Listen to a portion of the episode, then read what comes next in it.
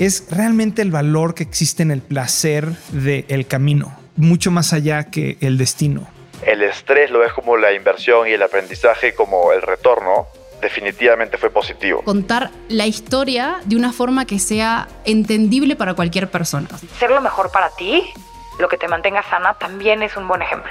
Las cosas que tienen alma you can tell. O sea, puede ser algo muy sencillo, pero la gente se da cuenta cuando algo tiene alma. Algo está hecho con pasión. Y yo creo que Pizzo está hecho con eso.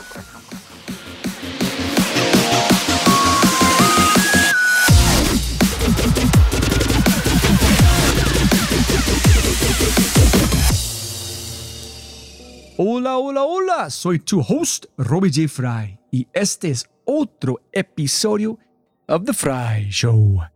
Este podcast es una celebración de personas que no aceptan la vida tal como es. La abrazan, la cambian, la mejoran y dejan su huella en ella. Y la persona a la que estamos celebrando hoy es Santiago Alvarado. Santiago es Senior Vice President de Producto de Bitso. Bitso es el intercambio de criptomonedas más elegante, fácil de usar y confiable del Atom. Con Bitso puedes comprar y vender bitcoins u otras 46 criptomonedas y almacenarlas todas en un solo lugar. Explora Bitso en www.bitso.com, b i t s o bitso.com y descubre nuevas formas de usar tu dinero. Santiago se unió a Bitso hace dos años para crear y desarrollar el producto de Cross Border Payments y en 2021 tomó el desafío de liderar el área institucional B2B dentro de la compañía. Luego de su exitosa labor en 2022, fue nombrado SVP o Senior Vice President Global de Producto. Como Senior Vice President de Producto en Bitso, Santiago supervisa, lidera y desarrolla la estrategia de negocios de Bitso para el área de consumidores B2C y de instituciones B2B.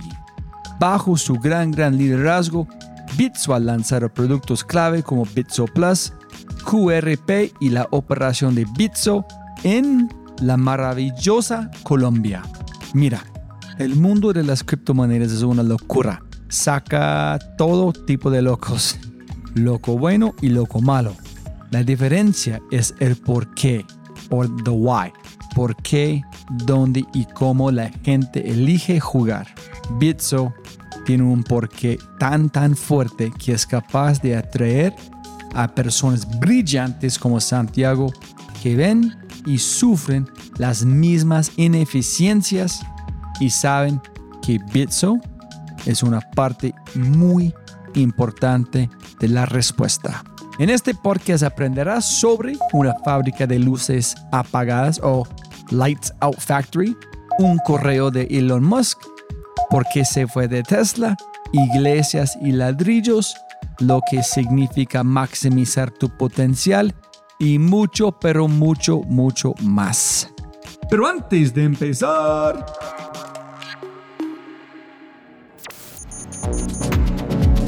No olvides visitar thefryshow.com para los links al newsletter y más. Y por favor, por favor, por favor, si amas el podcast, comparte el episodio en tus redes sociales. Deja una reseña en Spotify o tu player favorito y cuenta al mundo que The Fry Show es número uno. Y si no es así, castígame con tus comentarios para mejorar. Con ese dicho, te presento episodio 215, parte 2 de 5 de la serie Bitso, cómo maximizar tu impacto y los primeros principios, con el Senior Vice President de Producto de Bitso, el holístico y brillante Santiago Alvarado.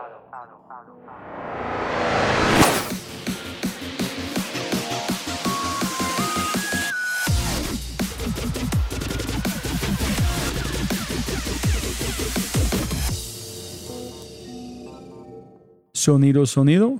Aló, aló. Aló, aló. Un, dos, tres. Listo, Santi. Siempre puede ganar más plata, no más tiempo. Muchas gracias por su tiempo. Y castíguenos muy rápido como su perfil de LinkedIn, tu vida, muy rápido para la gente escuchando, pueden anclar la conversación en, en un poquito quién eres. Perfecto. Bueno, antes que nada, muchas gracias por viajar a México y tener esta conversación conmigo. Bueno, soy peruano eh, de Lima, pero no vivo en Lima hace ocho años. Soy ingeniero civil. Yo, de hecho, quería estudiar física, pero mi padre me dijo, no vas a poder lograr nada siendo físico, y me arrepiento.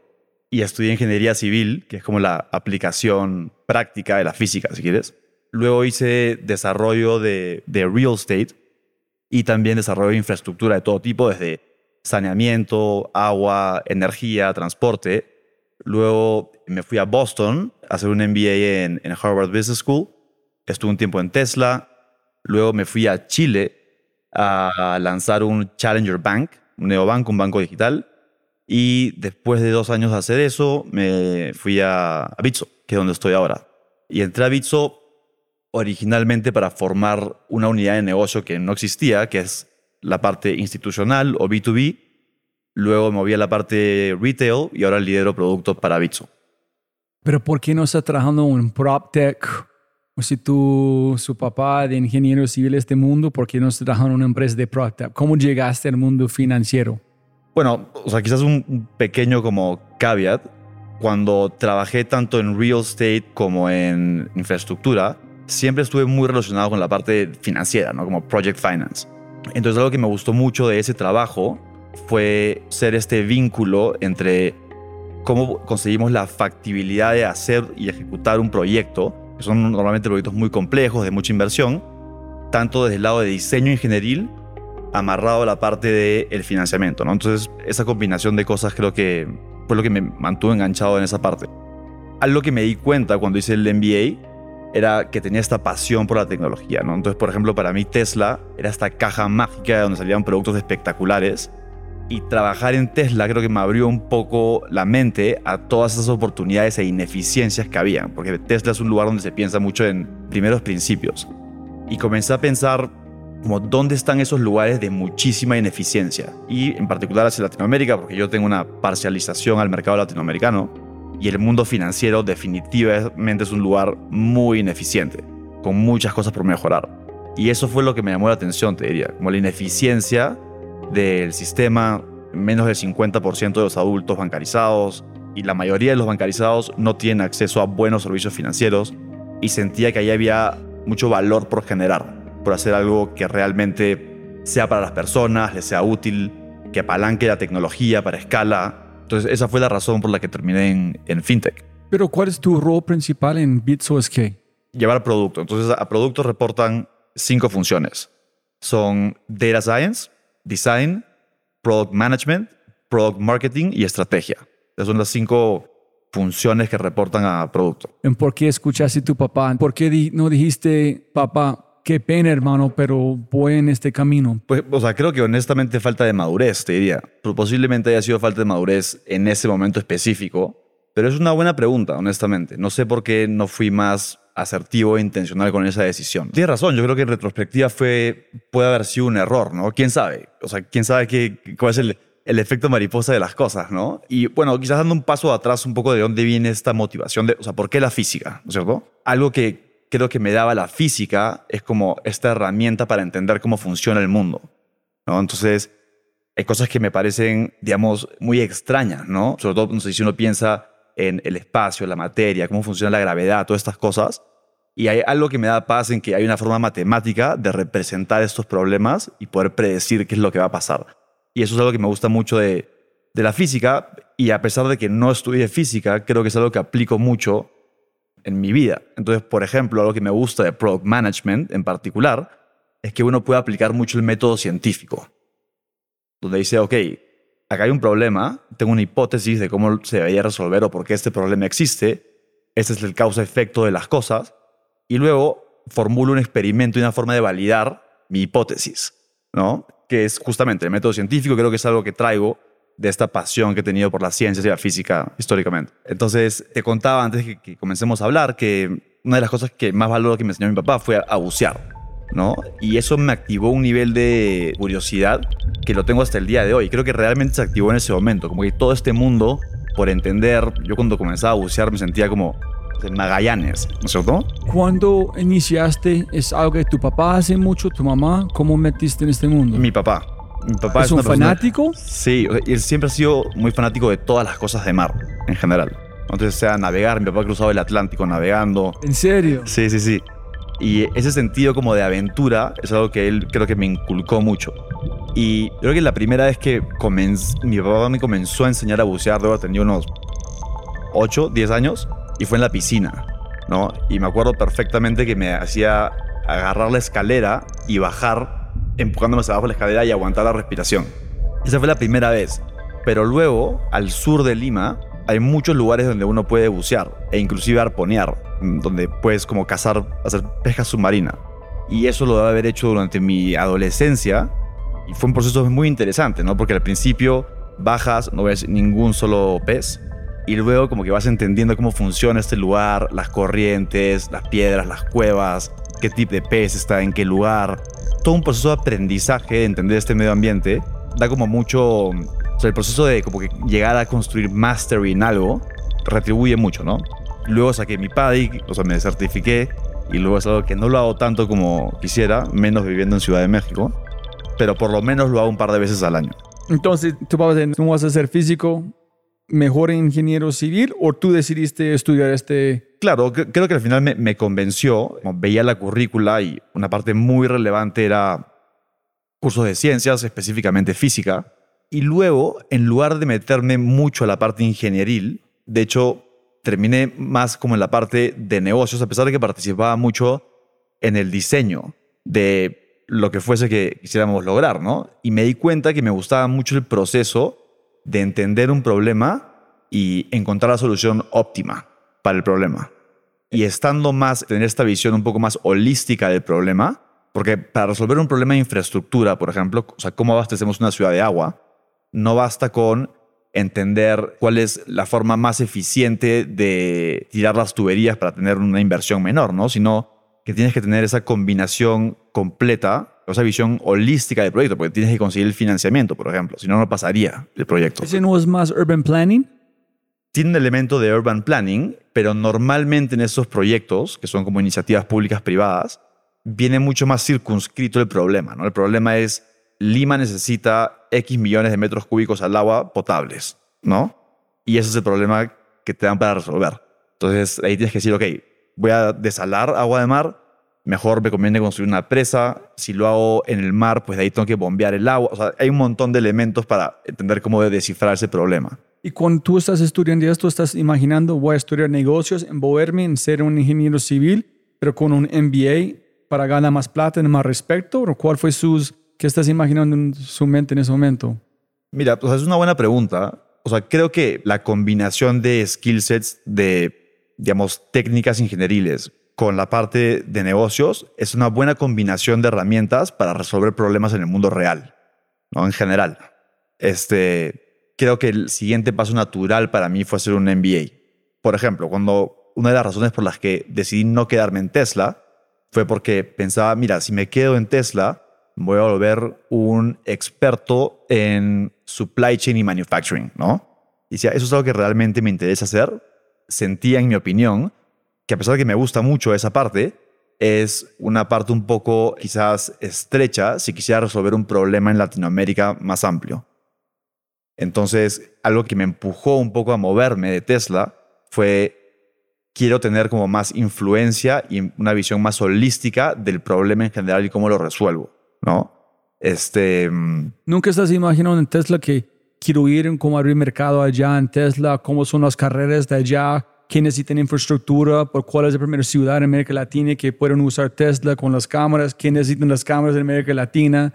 sí, ¿O nunca pensaste que voy a llevar Tesla en conquistar América Latina? sí. El problema de eso, la parte que, que- o sea, sí lo consideré definitivamente, y creo que la- el problema de eso es que toda la parte más, digamos, cool o entretenida de Tesla, en mi opinión, está en funciones centralizadas en California, donde tienes la mayoría del decision making está ahí.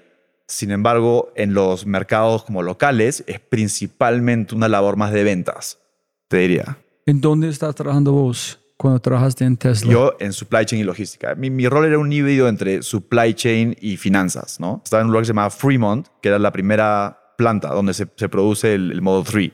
Entonces, interesantemente, por ejemplo, uno de mis trabajos era entender, o había toda una, una iniciativa muy grande que se llamaba Lights Out Factory, ¿no? Y el tema era, y esto creo que habla mucho de cómo piensa Elon Musk, ¿no? Él decía como, una fábrica no tiene por qué ser más grande que el producto que produce, ¿no? Realmente pensando en first principles. Hablando como físicamente tamaño de la como es que deben producir lo más cantidad posible por cada square meter o square. Exactamente. Ok. Exactamente. Es maximizar el throughput para el capex dado y el espacio ocupado. ¿Tienes un problema en el mundo de logística que la gente tiene como warehouses mucho más grandes que están produciendo? Claro, eso definitivamente es un problema y particularmente es un problema en un lugar donde el real estate es muy caro. Entonces, en este proyecto, digamos, esa es la visión final de a dónde debería llegar. Pero parte de mi trabajo era automatizar funciones. Entonces, por ejemplo, la vida útil promedio de un operario de un forklift, de un montacargas, era de tres meses. Porque llegábamos a optimizar ese trabajo dentro de tres meses, literalmente con robots. Y mi trabajo era mucho como modelar si era ROI positive, invertir en la robótica para automatizar esos trabajos. Suele ser mucho más ineficiente, no en todos los lugares, obviamente estos análisis cambian mucho en función a cómo son las estructuras de costos laborales en diferentes lugares. Estamos hablando de California, que es un lugar particularmente caro para eso. Entonces, el retorno sobre inversión o el payback de automatizar trabajos era bastante alto. Ahora, la razón por la que no lo hacíamos desde un principio era porque habían unos deadlines muy cortos para um, incrementar la capacidad de la planta.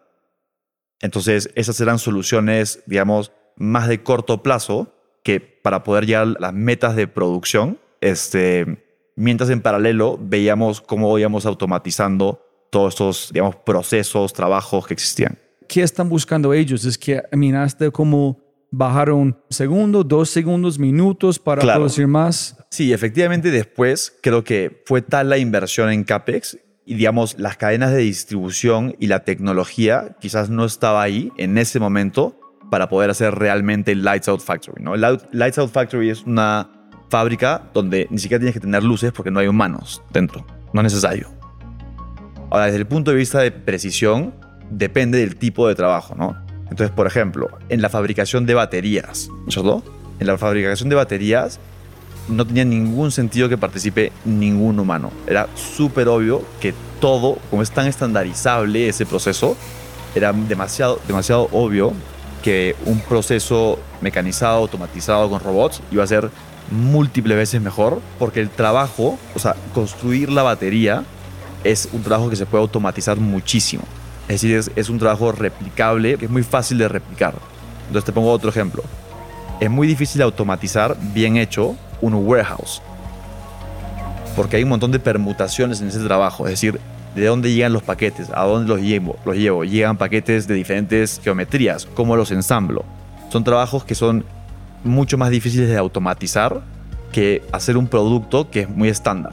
Entonces eso es algo que es súper interesante, ¿no? Porque, o sea, algo que a mí me llama mucho la atención de Tesla, o sea, hay un fenómeno que se llama componentización de las industrias, ¿no es cierto? Y es que cuando una industria ya está muy madura, ya tiene sentido que haya especialización en ciertas partes de la cadena de valor, ¿no es cierto? Y tú puedes como, si en- hablemos de los autos de combustión, ahí digamos ya es tan madura la industria que tienes un proveedor que hasta te da la manija de la puerta. Sin embargo, cuando haces un vehículo eléctrico, y en el momento que comenzó Tesla, no existía esa industria. Entonces Tesla tenía que estar verticalmente integrado. O sea, la proporción de componentes de un Tesla, o sea, hablando del Roadster, por ejemplo, los primeros, que fueron hechos por Tesla es altísima. Es decir, muy pocas cosas se pudieron tercerizar. Inclusive hasta cosas como el aire acondicionado. El aire acondicionado que, en un, carro normal de combustión funciona con una faja, no funcionaba. O sea, no, no aplica porque son, es otra forma de funcionar que en un, que auto eléctrico. Y esas cosas las tuvo que crear Tesla desde cero. Entonces, para que puedan ser exitosos, tenían que tener unas, unas capacidades de manufacturing súper altas por la cantidad de cosas que tenían que producir. Y eso hoy en día ya está cambiando, ¿no? Yo creo que o sea, parte de lo que es muy positivo de que Tesla exista, al margen de que vaya a fallar o no fallar, yo, yo creo que si el mundo va a ser mejor si Tesla es exitoso que si no. Pero algo que ya pasó, y hoy en día se puede decir que ya pasó, es Que ya creó o cambió una industria, ya se activó esa maquinaria. ¿no? Entonces ya la mayoría de manufacturers grandes ya están invirtiendo en la parte eléctrica, ya hay suppliers, digamos, ya, ya hay todo un supply chain armado, un ecosistema armado para hacer vehículos eléctricos. Entonces el costo de hacer un vehículo eléctrico hoy es nada comparado a lo que era hace cinco años. ¿Cómo fue? ¿Fue intenso? ¿Fue normal? Si tú amas que haces, la gente dice, ah, tú estás trabajando mucho, pero si tú amas que haces, es, es como jugando. ¿Te sentiste que estás trabajando o te sentiste que estás aprendiendo o gozando la vida cada día? O sea, definitivamente hubieron momentos estresantes. Para mí, a mí se me hizo muy interesante. Entonces, si el estrés lo ves como la inversión y el aprendizaje como el retorno, definitivamente fue positivo, sin duda. Para mí fue una experiencia muy, muy positiva, sobre todo como este elemento de pensar en primeros principios. Y lo aplicaban a todo, no solamente temas ingenieriles. Entonces, por ejemplo, el primer día que llega a Tesla, me dan mi computadora, me hacen el setup de mi cuenta de email, y el primer mail que llega era un mail de Elon Musk, que no era un mail enviado a mí, era un mail enviado a toda la compañía, y se me hizo muy interesante, porque lo que decía en el mail es, la forma en la que esta compañía sobrevive es si el tiempo entre que alguien detecta un problema o una oportunidad y actúa sobre ella es el mínimo posible. Para eso tenemos que optimizar. Entonces, por ejemplo, si tu jefe te dice que tú hagas algo, tienes que hablar conmigo para que yo hable con el jefe del otro equipo, para que él le diga a la otra persona que lo haga, estamos muertos. ¿No? Entonces, y esa forma de pensar es algo que me dejó bien marcado, como aprendí mucho de eso. Uno podría argumentar que un análisis como ese es obvio, ¿no? Eso es obviamente lo que tenemos que hacer. Pero normalmente no pasa en las empresas. O sea, ponte a pensar la última vez que has escuchado a gente pensar así. Y sobre todo con esa como complexifiers, ¿no? gente que complejiza cosas y gente que simplifica cosas. Y simplificar creo que es una... O sea, realmente llegar a lo que es importante, como que esto es lo que es importante, es muy difícil de hacer. Muy difícil de hacer. Y en Tesla lo hacían bastante bien. Ok, es como un arte. Es que dijo Steve Jobs, momento que tú entiendes la simplicidad puedes mover montañas, pero hacer la simplicidad es muy, muy duro. Muy duro, muy difícil. Pero en Tesla fue como la esencia que en ellos. Y además que eran, o sea, en general, o sea, sí entiendo cómo muchas personas podrían no sentirse cómodas en un lugar como Tesla, porque sí es un lugar donde No importan los sentimientos como importa la verdad. Entonces, si tu argumento es malo, a la gente no le interesa ofenderte, o sea, con tal de que se priorice que lleguemos a la verdad y lo que es importante. Yo creo que muchas veces, sin darnos cuenta, convocamos reuniones que resultan ser una gran pérdida de tiempo, ¿no? ¿Por qué? Por falta de un mejor término, porque nos da flojera tener que haber hecho el trabajo previo. Y el hecho de que tengamos una cultura donde estamos forzados a redactarlo y realmente terminar las oraciones, pensar en cuál es el mensaje importante, ponerle ese nivel de esfuerzo, hace que pues, sucedan dos cosas. La primera es que tienes reuniones muchísimo más efectivas. Y la segunda es que levanta el threshold, la barrera, para convocar una reunión. Porque solo la convocas cuando realmente la necesitas. Y si tienes que tener comunicación informal, hay muchos otros mecanismos para hacerlo.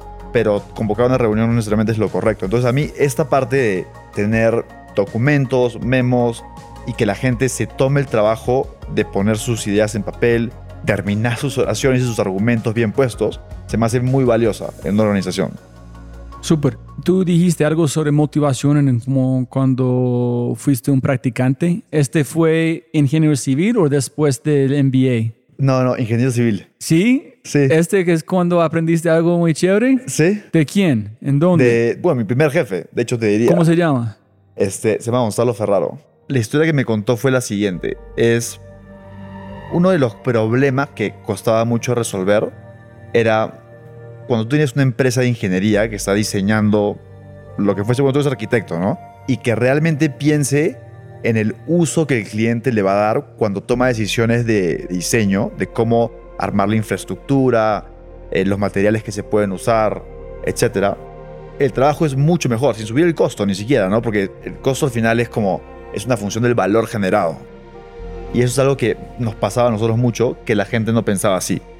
Entonces, él me contó una historia que es obviamente una gran simplificación de esto, y es una, no sé, supongo que será una fábula, donde hay una persona caminando por la calle y se cruza con una persona que está poniendo ladrillos, está armando un muro, y le pregunta, ¿qué estás haciendo?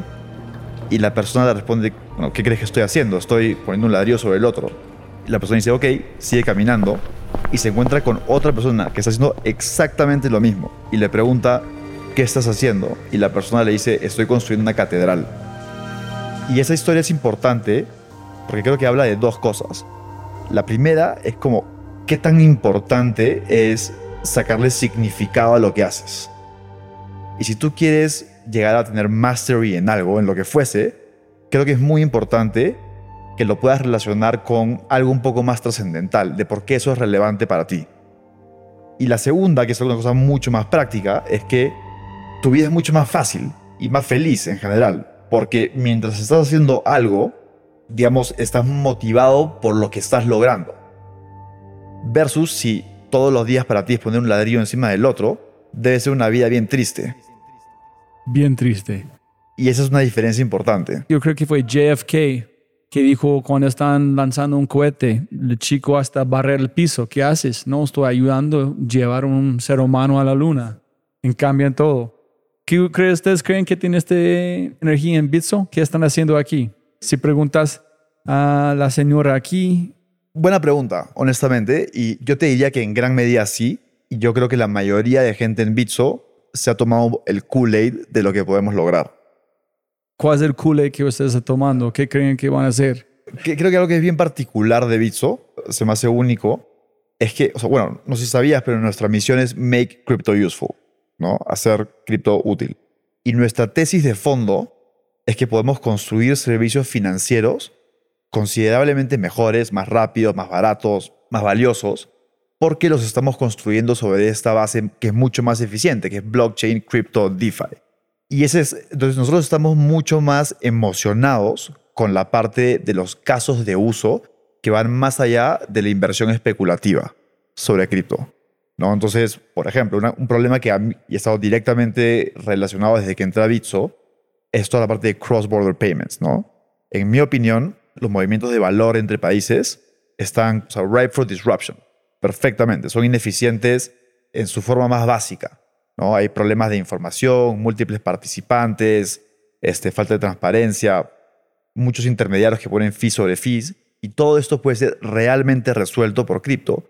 Entonces, hoy en día Bitso procesa el 5% de todas las remesas que van de Estados Unidos a, a México, que es el corredor de remesas más grande del mundo. Y es que, wow, o sea, ese es valor que hemos creado con esa tecnología y con lo que hemos construido. Me emociona mucho. Y digo, ok, ¿cuántas más ineficiencias de estas hay por resolver? ¿No? Entonces, por ejemplo, otra que a mí se me hace genial, que por ejemplo Latinoamérica es, habían dicho, el return on investment del retail banking industry latinoamericano es el más alto del mundo.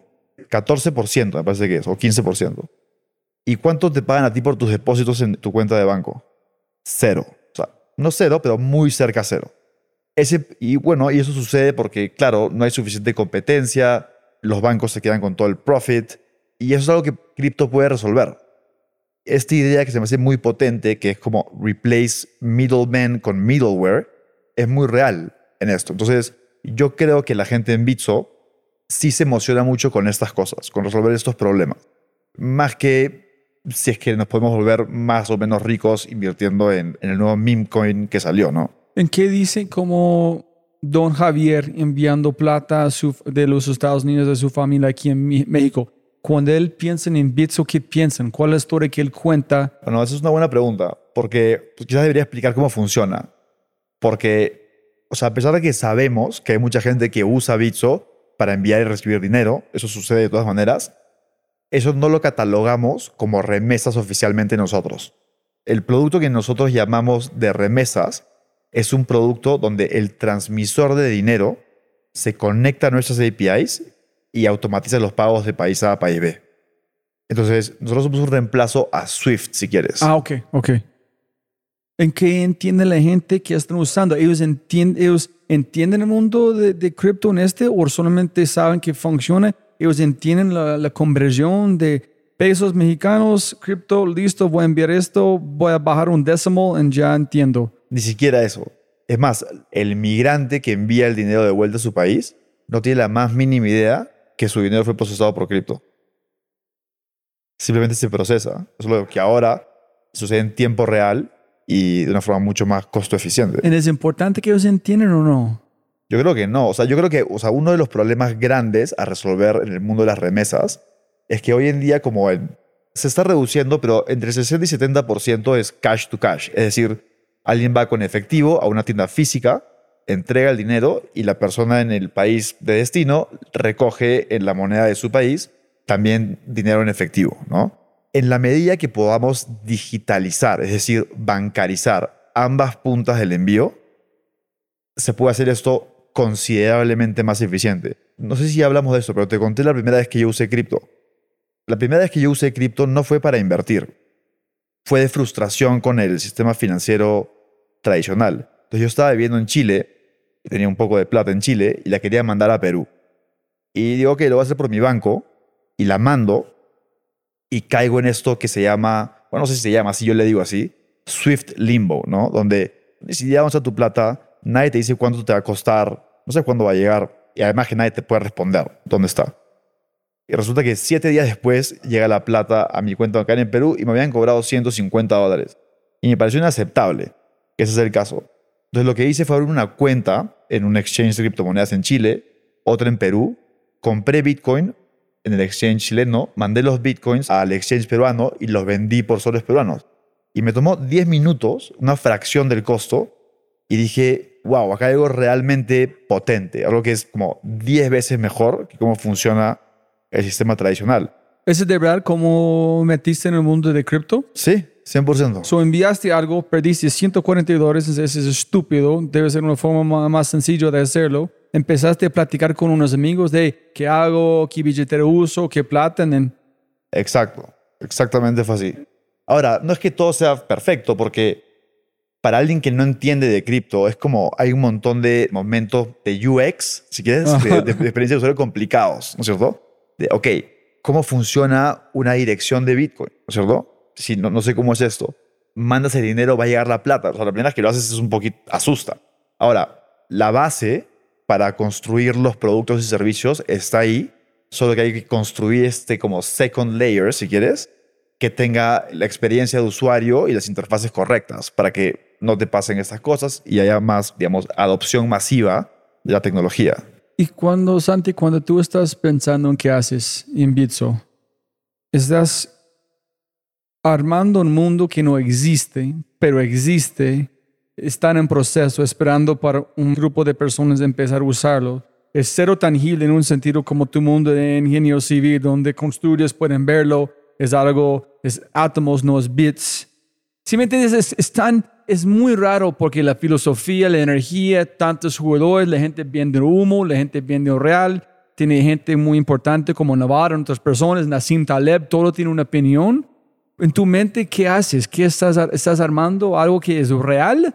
¿O estás construyendo el futuro de algo que en un momento de tiempo van a ser real para todos? Un mensaje rápido de quinto y de regreso al programa. Razón número 11 por qué debes usar Quinto. La gestión del cambio tradicional en las empresas no ha cambiado en... ¿mm? ¿Desde siempre? ¿Forever? Por ejemplo, está construida al revés. Comienza desde la perspectiva grupal y trata de llegar al individuo. Tomemos, por ejemplo, algo tan simple como una charla virtual con cientos de personas y pregúntate, ¿cuál es el costo total del salario de todos los que están allí por hora? ¿Cuántas personas están prestando atención? Mm, ¿Es la hora de la charla el mejor momento para cada persona allí? Y estos son solo unos cuantos de los muchos, muchos problemas con la gestión de cambio tradicional. Por eso construimos Quinto. Elige lo que quieres cambiar y comunicar. Combínalo con el contenido de las personas más inteligentes de LATAM y envíalo a través de WhatsApp tres veces por semana por dos meses. sin costos ocultos, sin poner toda la energía en un solo momento, el individuo se convierte en dueño del contenido y lo consume cuando más le conviene. Traemos el contenido para inspirar, te damos las métricas de atención, damos seguimiento al impacto y garantizamos que la mayoría consuma el contenido. Ingresa a quinto.ai para probarlo por una semana o usa nuestro código especial BITSO, B-I-T-S-O, en checkout para obtener quinto gratis por un mes y cambie tu vida. Ingresa a quinto.ai para saber más y agendar una cita. K-I-N-N-T-O.ai Quinto. Y para entenderlo, al final de cada podcast hay un mindset de quinto esperándote. Eh, esa es una pregunta bien profunda, pero muy buena. Entonces, yo te diría que, o sea, recién está comenzando esto, ¿no?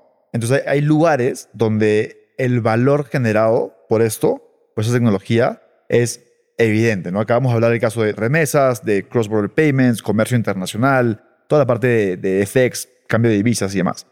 Obvio.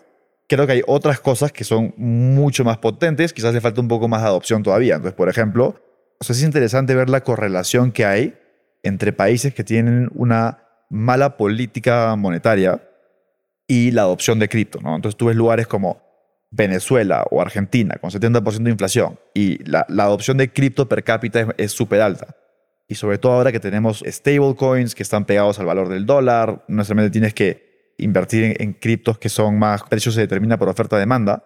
Y lo que se me hace súper potente es que hasta este momento esa gente no tenía opción. Hoy en día pueden elegir en qué quieren ahorrar. Pero a veces elegir no es la mejor cosa. Cuando vas al supermercado hay 20 cosas de, de carne o cereal, tú no sabes qué elegir. Pero vas a un lugar donde hay tres. Sí, de acuerdo. Pero eso es mucho mejor que un monopolio solo una, ¿no? Ok, sí, sí, sí. Definitivamente. Entonces, creo, o sea, te lo digo como este caso de uso donde han habido muchas familias que han terminado en una situación muy compleja por la inflación, la devaluación de la moneda, etc. Y hoy en día, por lo menos, tienes una herramienta para poder protegerte contra eso, poder ganar intereses, poder invertir de una forma que sea mucho más fácil, sin restricciones realmente de montos. hoy en día, salvo que tengas una cantidad razonable de dinero, no tienes productos de inversión accesibles para ti. Hay varios problemas que recién estamos comenzando a resolver con esta tecnología pero te diría que falta mucho camino por recorrer. Y hay cosas que son bastante más futuristas, ¿no? Como ya cuando comienzas a entrar el concepto de, de monedas nativas de Internet, por ejemplo, es la primera vez que en verdad tenemos esa posibilidad a la mano, que haya la posibilidad de mover valor en el Internet sin ningún tipo de intermediario, ¿no? Y eso todavía como que, ok, ¿qué significa esto? ¿Cuáles van a ser los primeros casos de uso? cuando el siguiente Facebook se construya sobre este sistema, ¿qué va a pasar? Entonces, como regresando a tu pregunta de qué siento que yo estoy haciendo, como hay gente, bueno, yo, creo que te va a pasar con Daniel, hay gente que es muy buena en ese nivel de abstracción, de entender cómo el futuro se puede ver. Hay otra gente que tiene esa misma capacidad, pero no entiende cómo vamos del momento actual a ese momento, cómo se construye. ¿Sabes cómo es? Es como cuando armas un rompecabezas ¿no un puzzle, hay gente que tiene la habilidad de encontrar los bordes, por ejemplo. ¿No es cierto? Entonces, ok, por lo menos le pongo una estructura a esta cosa y después armar el resto es mucho más fácil. Y hay gente que tiene esa habilidad. Yo creo que me parezco más a esa segunda persona, ¿no? De, ok, ¿cuáles son los pasos? ¿Por dónde deberíamos comenzar? Posiblemente estoy completamente equivocado, ignorante, que es probablemente la probabilidad pero es pensando con su analogía de rompecabezas. Arranca es con los bordes, pero la persona armándolo define la imagen que quieren ver. En mientras están emergiendo, Dani tiene que entender, esa es la foto que vamos a construir. En que yo entiendo, tú tienes que escuchar a él y ser listo. Decir, este pedacito de este tamaño, porque si no, no vamos a tener la imagen que necesitamos. Por esto, qué pena, bueno, long segue, pero solamente está visualmente imaginando que la no, de este mundo. Pero creo que sí, o sea, creo que tienes razón, creo que, que sí funciona así, ¿no? Creo que, o sea, hay, hay, una parte que quizás es muy emocionante, que es que tomas un rol protagónico en construir el futuro que quieres ver. Entonces, también tienes, digamos, voz y voto en cómo ese futuro se podría ver. ¿no? Que es algo que, quizás es como bien interesante, porque como dices tú, el, espectro de posibles este, outcomes a esto es, es enorme. Y creo que también, por otro lado, esa dinámica de industria que describes hace que sea bien difícil manejar el negocio con disciplina, porque hay mil shiny objects todo el tiempo. Entonces la pregunta es, ok, ¿cómo mantengo el curso? Que es algo que no es fácil en un lugar como Bitso. Creo que hemos mejorado muchísimo, pero sucede lo que dices, porque si no eres disciplinado en cuáles son las apuestas importantes que tengo que tomar, Terminas haciendo mil cosas, pero ninguna bien. versus hacer menos cosas, las que tú crees que son realmente importantes, y ser world class en esa. ¿En dónde estás trabajando antes de Bitso? Monté un Challenger Bank, un neobanco, que se llama Tempo.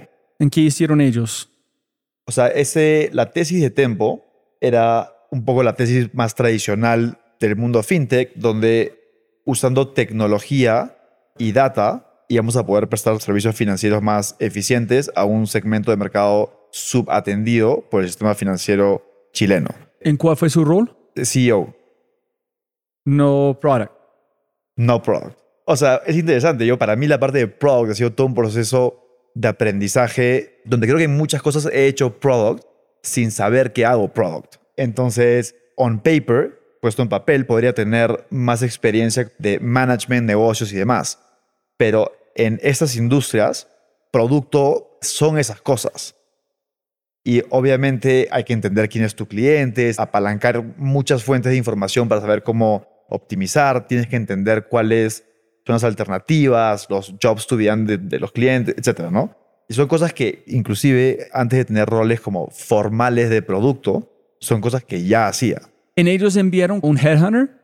No, yo los conocía. Cuando tomé la decisión de que quizás no me quería quedar en Tesla, fue que me puse a buscar, ¿no? Y dije, ok, ¿qué industria? ¿En qué lugares? Ok, Latinoamérica, FinTech, era un lugar que se me hacía con mucho potencial de crecimiento. Y ya habían indicaciones muy buenas de negocios exitosos, FinTech, en otros lugares, en mercados más desarrollados. Entonces me puse a buscar en eso. Muy interesante buscando un out a Tesla. Sí, ¿Cómo escaparte a hacer algo más grande? correcto. Entonces, ¿cómo encontraste la oferta? tuve mucha suerte. Creo que se alinearon muchas cosas, ¿no? Se alinearon que el grupo financiero al que me refiero tenía muchas ganas de lanzar este negocio, ¿cierto? A pesar de que no estaba definido cómo, cuándo, hasta dónde, pero sabían que querían hacer esto. Se alineaba perfecto con mis necesidades de querer entrar a fintech y tener la visión holística de un negocio. Y pues hubo el match, ¿no? Y dijiste a Tesla, qué pena, pero voy a ir al sur del mundo para trabajar en un fintech. Correcto. Y ellos dicen, listo, muchas gracias, suerte. ¿Qué dijo su papá? Tu papá está muy feliz. Ay, mi... Mi papá está feliz. Bueno, de hecho, interesantemente, mi papá, por ejemplo, es una persona que te diría maximiza para el impacto. Él diría, si estás medio estancado, no estás súper enganchado con tu trabajo, probablemente no lo hagas bien o no es lo mejor de ti, no quieras aprender, no te mantengas curioso. Este, entonces, normalmente él recomienda que te pongas en lugares donde, claro, estás en situaciones de stretch situation, si quieres, donde creas que puedas maximizar para el impacto.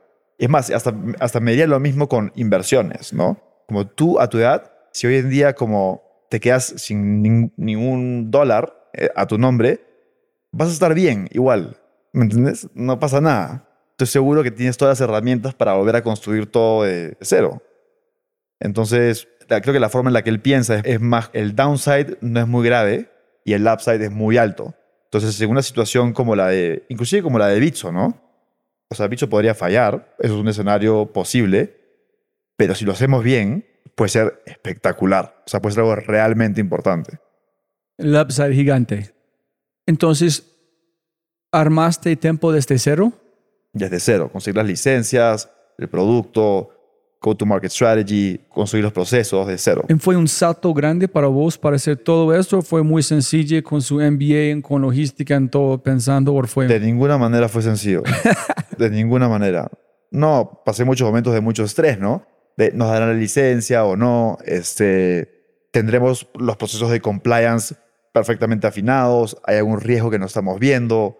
este, tendrá éxito el producto, cuánto nos vamos a gastar este año, vamos a poder pagar nóminas, todas las cosas que no, no las conocía. ¿Y por qué fuiste?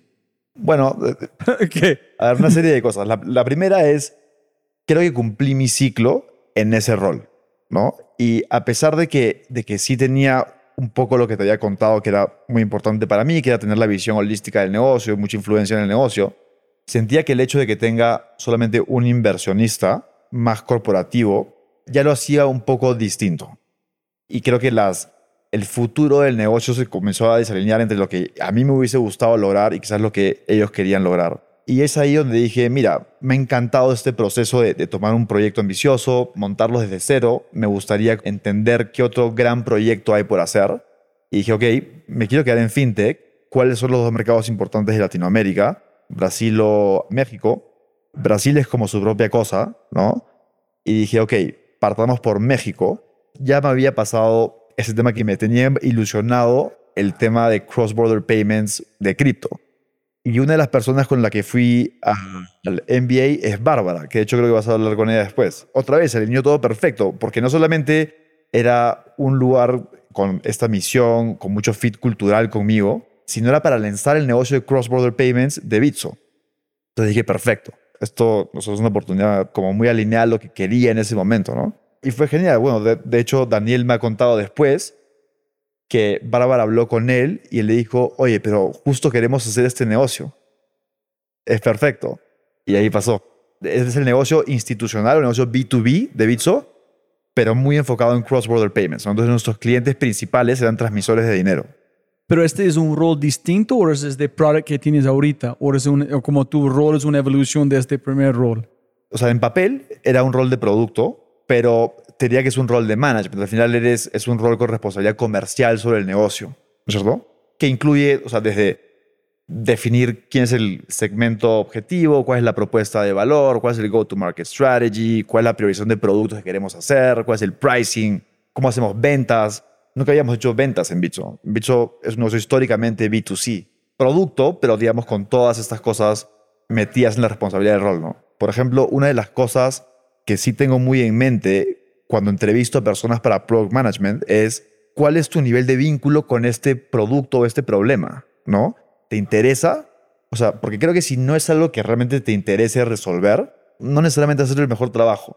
Y la gente se termina desenganchando, no da lo mejor de sí, deja de querer aprender del tema, no tiene empatía con los clientes que tienen el problema. Esas cosas pasan, ¿no? ¿Y cuánto tiempo demoraste para entender el mundo de cripto a nivel para manejar producto en Bitso? Hijo de pucha. Como, es- imagino que un salto hasta tiempo grande, pero aún más a este mundo de verdad para ser un líder, no solamente una persona que puede contribuir a la bottom line, pero liderar gente en un mundo que es un poquito lejos para vos de un momento. Debe ser un salto gigante mental. de- Sí, y te, bueno, y te diría que hasta el día de hoy, o sea, hay, hay Bitcoin maximalists que deben decir este tipo, ¿no? Pero o sea, al final, cuando nuevamente, razonando primeros principios y tú piensas en los problemas de fondo, o sea, ¿qué cosas son las finanzas, ¿no es cierto? Ok, necesito dinero hoy, necesito un crédito, ¿no? Necesito dinero en el futuro, entonces invierto. Luego tengo que hacer pagos, ¿no? O hacer transferencias de valor. Esos son los problemas que esto resuelve. Después, las tecnologías o formas de hacerlo es una segunda pregunta, ¿no? Hay que escoger las correctas. Yo creo que para la gran mayoría de estas cosas, o muchas de estas cosas por lo menos, blockchain, cripto, eventualmente DeFi, son mucho más eficientes para resolverlas, ¿no? Sí, pero al final esas cosas son un cómo, como el job to be done, o sea, qué es lo que la persona necesita. Si es que entiendes bien el problema, luego no necesariamente tienes que ser la persona con el máximo conocimiento técnico de una tecnología específica, ¿no? Pero si tienes la capacidad de entender cómo aplicar esa tecnología de forma eficiente para resolver el problema, sí te posiciona en un lugar de mucho poder de acción para resolver el problema. ¿Cómo funciona aquí el producto de tu lado? ¿Cómo sabes qué es shiny, qué van a generar valor? ¿Cómo entiendes este vale la pena, este es un timeline aquí, este es timeline B? Entonces, ¿cómo ustedes manejan la parte del producto en términos de timeline y mindset? Sí, es una buena pregunta y toda una respuesta, pero no significa que lo tengamos del todo resuelto, ¿no? Y sobre todo, como es difícil, o sea, una vez que defines cuál es el lugar al que quieres llegar, inclusive una vez que lo tienes definido, es difícil mantener el curso porque tienes estos problemas de crypto weather, ¿no? Tienes estos momentos de unos hypes enormes donde bull runs, si quieres, y todo un nuevo grupo de gente se mete a la industria. Esta vez fueron este, muchas empresas que querían hasta mover su tesorería. Y eso te fuerza a querer cambiar tu roadmap.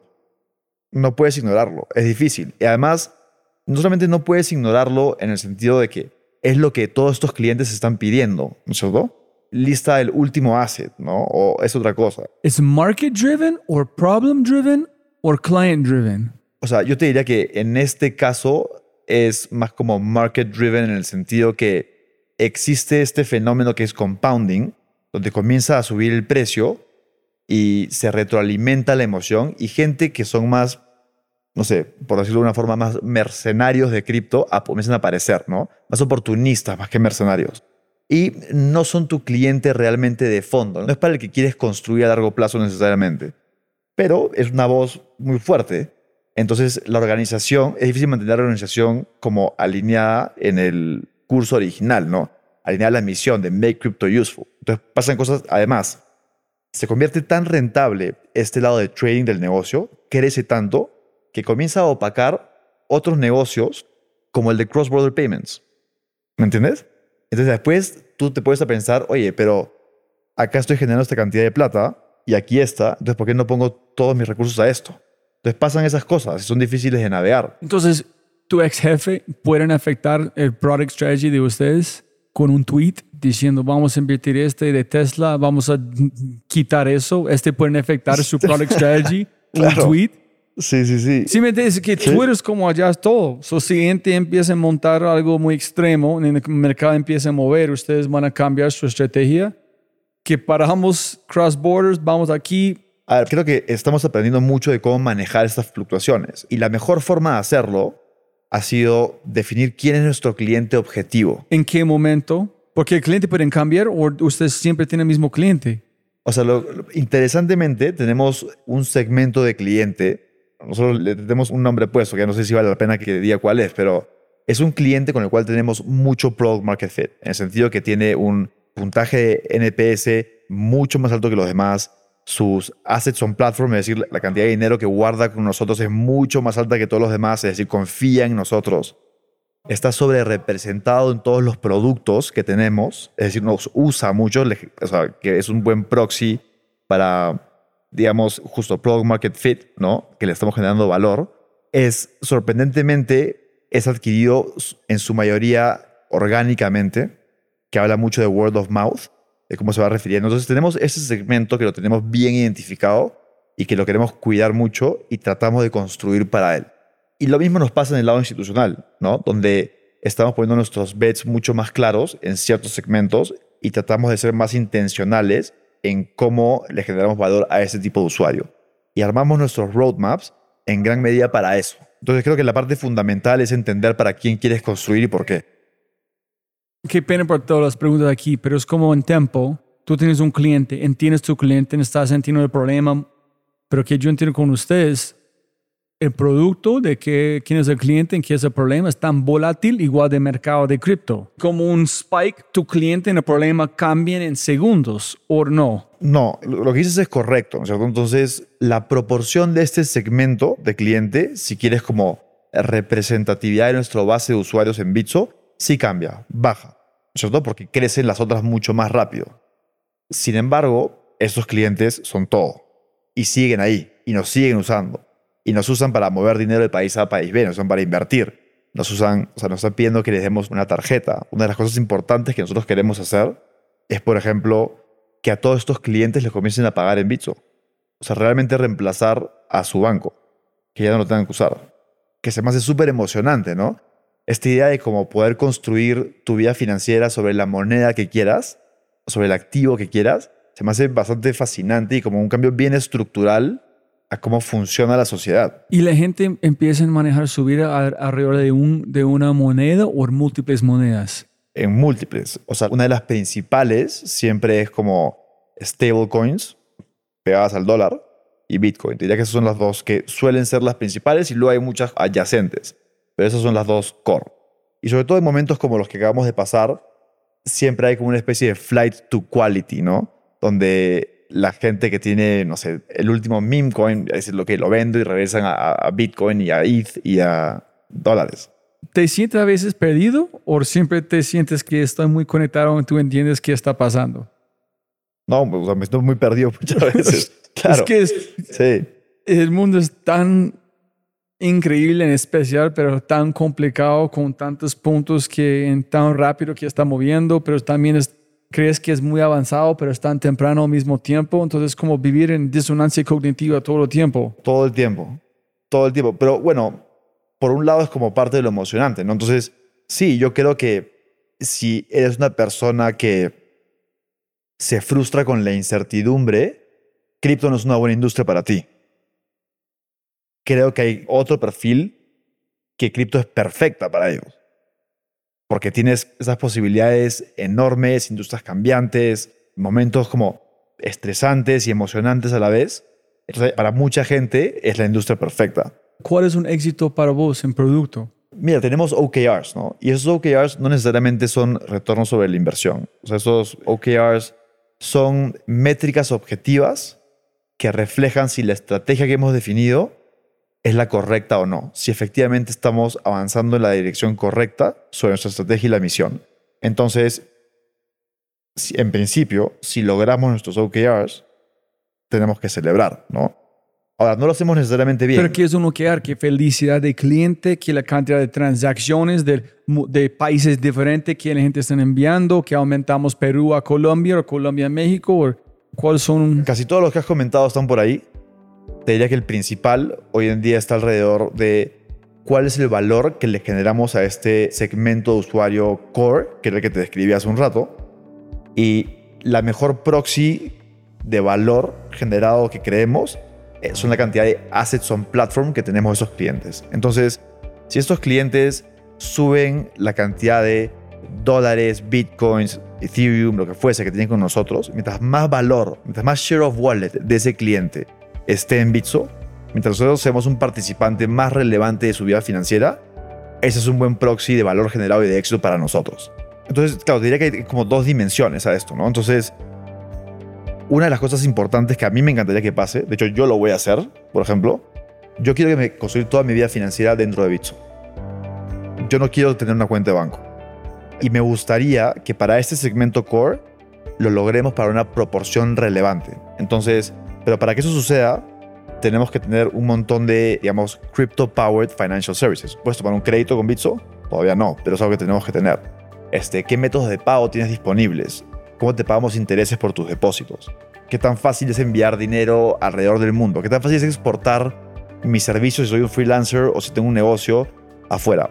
La pregunta es, ¿para qué segmentos de usuario nosotros podemos realmente ser el proveedor financiero principal para ellos? Y luego, una vez que lo logremos, la pregunta es, ok, ¿qué sigue, no es cierto?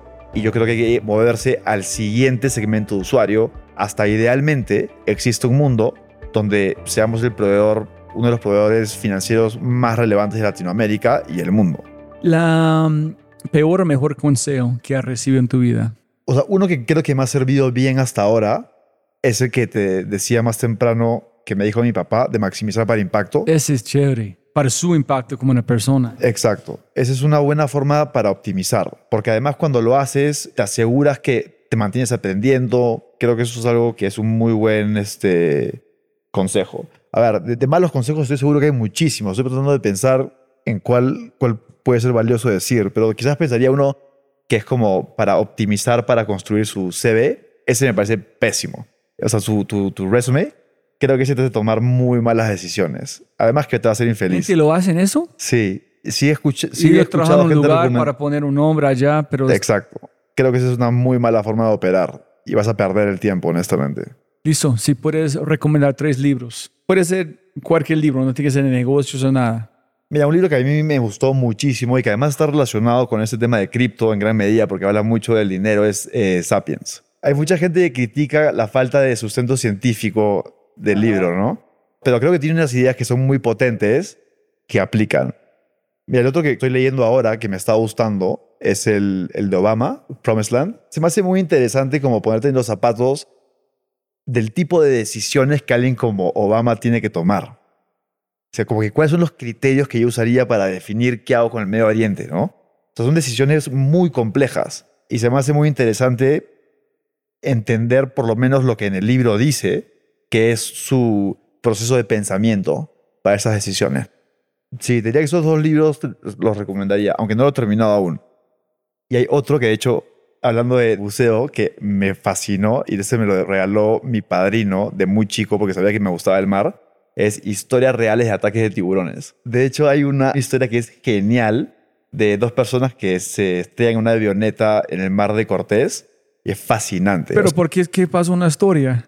O sea, se caen en el medio del mar de Cortés, aquí en México, y se quedan, creo que son 48 horas, dos noches completas, flotando en el mar, con todo pasando. O sea, bueno, no voy a malograr la historia si alguien lo quiere leer, pero varias veces he buceado con tiburones y es algo que es más impresionante. Es como el tiburón, creo que en su forma actual tiene como 400 millones de años. O sea, no ha cambiado evolutivamente, lo cual indica que se ganó como el jackpot genético muy temprano. Es como dijo, salió perfecto muy rápido y no tuvo que evolucionar más. ¿Me entendés? Entonces se me, hace, se me hace un animal bien interesante. En algo, si te gustan los tiburones, algo interesante que los killer whales están. Hay un grupo de, de orcas que están matando great whites en un lugar. Sí. ¿Has visto? Solamente para comer su. El hígado, ¿no? Sí. Sí, el hígado, exacto. Sí lo había So, leído. un mordisco Sí. para un como Sí, sí, sí, sí, appetizer. Exacto. Listo, listo. Y um, si pudieras enviar un mensaje a toda América Latina a través de WhatsApp, ¿qué mensaje enviarías? Creo que a- América Latina es un lugar espectacular para resolver problemas, ¿no es cierto? Y claro, y mucha gente podría decir, uy, pero qué flojera vivir en un lugar que es incómodo, que hay inseguridad, donde no hay buenos servicios, etc. Pero yo diría que es lo contrario. Que justamente eso es lo que genera todas las oportunidades que tenemos y para los latinoamericanos, creo que de alguna forma sí le tenemos algún tipo de deber a nuestra región, ¿no? Entonces, en la medida que puedan tomar la elección y puedan trabajar para resolver problemas en Latinoamérica, creo que es algo que no se van a arrepentir. ¿Tú crees que vas a moverte a su tierra una vez para construir algo o no? Yo creo que sí. Sí, bueno, eh, bueno, el problema que tiene esos países es que son relativamente chicos, ¿no es cierto? Entonces, si quieres construir algo estrictamente para el mercado local, a veces es un problema. Los inversionistas te dicen, comienza por México, ¿no? Que ahí está el mercado grande, después te vas para allá. Entonces, es- sí puede ser más un reto, pero lo cual no significa en absoluto que uno, que los problemas que existen en Perú no son problemas que existen en otros lugares. Entonces, perfectamente se podría resolver, encontrar product market fit, resolver un problema en Perú y luego exportarlo al resto de la región. ¿Olvidamos algo que debemos Yo creo que no, creo que hemos hablado de, de mil temas, ¿no? Sí, gracias. Siempre gana más plata, no más tiempo. Gracias, Santiago, por su tiempo. Igual, muchísimas gracias. Como siempre, siempre puedes ganar más plata, pero no más tiempo. Muchas gracias por escuchar. De verdad, muchas gracias. Espero que hayas aprendido algo, te hayas inspirado y te sientas con ganas de hacer algo imposible. No lo olvides, si quieres acceder a los podcasts en vivo cuando los tenemos alrededor de dos o tres al mes, acceso a Quinto y más, puedes tenerlo todo si te conviertes en miembro en thefryshow.com. Y lo más importante, por favor, comparte el episodio y deja una reseña en Spotify o tu player favorito. Aquí está tu mindset de quinto. Con director de Worldwide Last Mile Technology and Chief Scientist at Amazon, Julián Pachón, con un mindset sobre cómo funcionan las reuniones en Amazon. Si no estás listo, prepárate para que te corten la cabeza. Enjoy!